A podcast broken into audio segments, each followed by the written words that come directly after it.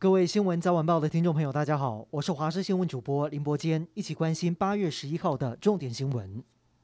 国内连续四天确诊数都只有个位数，不过今天破功了。指挥中心今天宣布，今天国内新增十二例的本土确诊，其中新北市最多有六例，主要是社区群聚。至于不明感染源也有三例，死亡案例多了两例。不过国内的公费进口疫苗数量不足，快要见底。指挥中心也宣布开放第六轮高端疫苗的意愿登记到十三号中午，目前已经有一百零六万人勾选，预计二十三号开始就。打得到。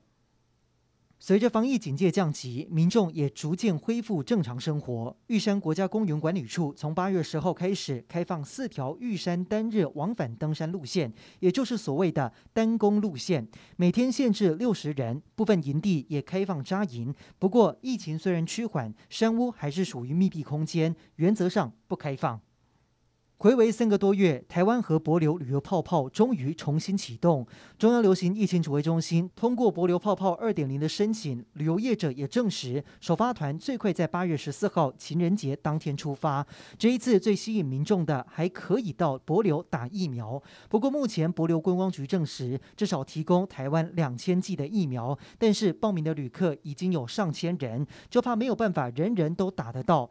帛流观光局也积极洽购疫苗，希望能够满满足想要打疫苗的旅客。前总统马英九三中案，台北地方法院昨天一审开庭，庭上检察官批评马英九饭后态度不佳，希望求处重刑。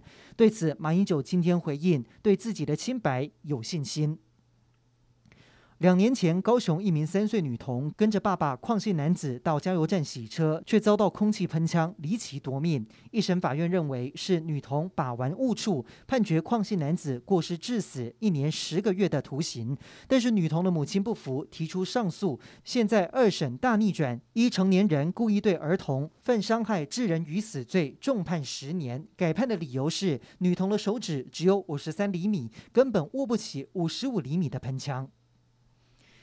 台中大里的文心南路路面突然塌陷，出现一个大坑洞。在下午一点多，一名六十六岁的林姓女驾驶开车经过，没有发现坑洞，直接连人带车栽进坑洞里面。这个坑洞至少两公尺宽，深是一点五公尺。还好女驾驶自行打开车门脱困，送医之后没有生命危险。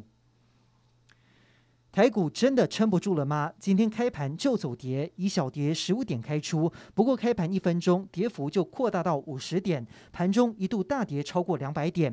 不过尾盘金圆双雄撑住，跌幅收敛，收盘来到一万七千两百二十七点，跌九十六点。盘面上，传产、航运以及电子通通熄火。分析师认为，目前市场信心不足，面临一万七千点保卫战。不过，在一片悲观之中，或许危机就是转机。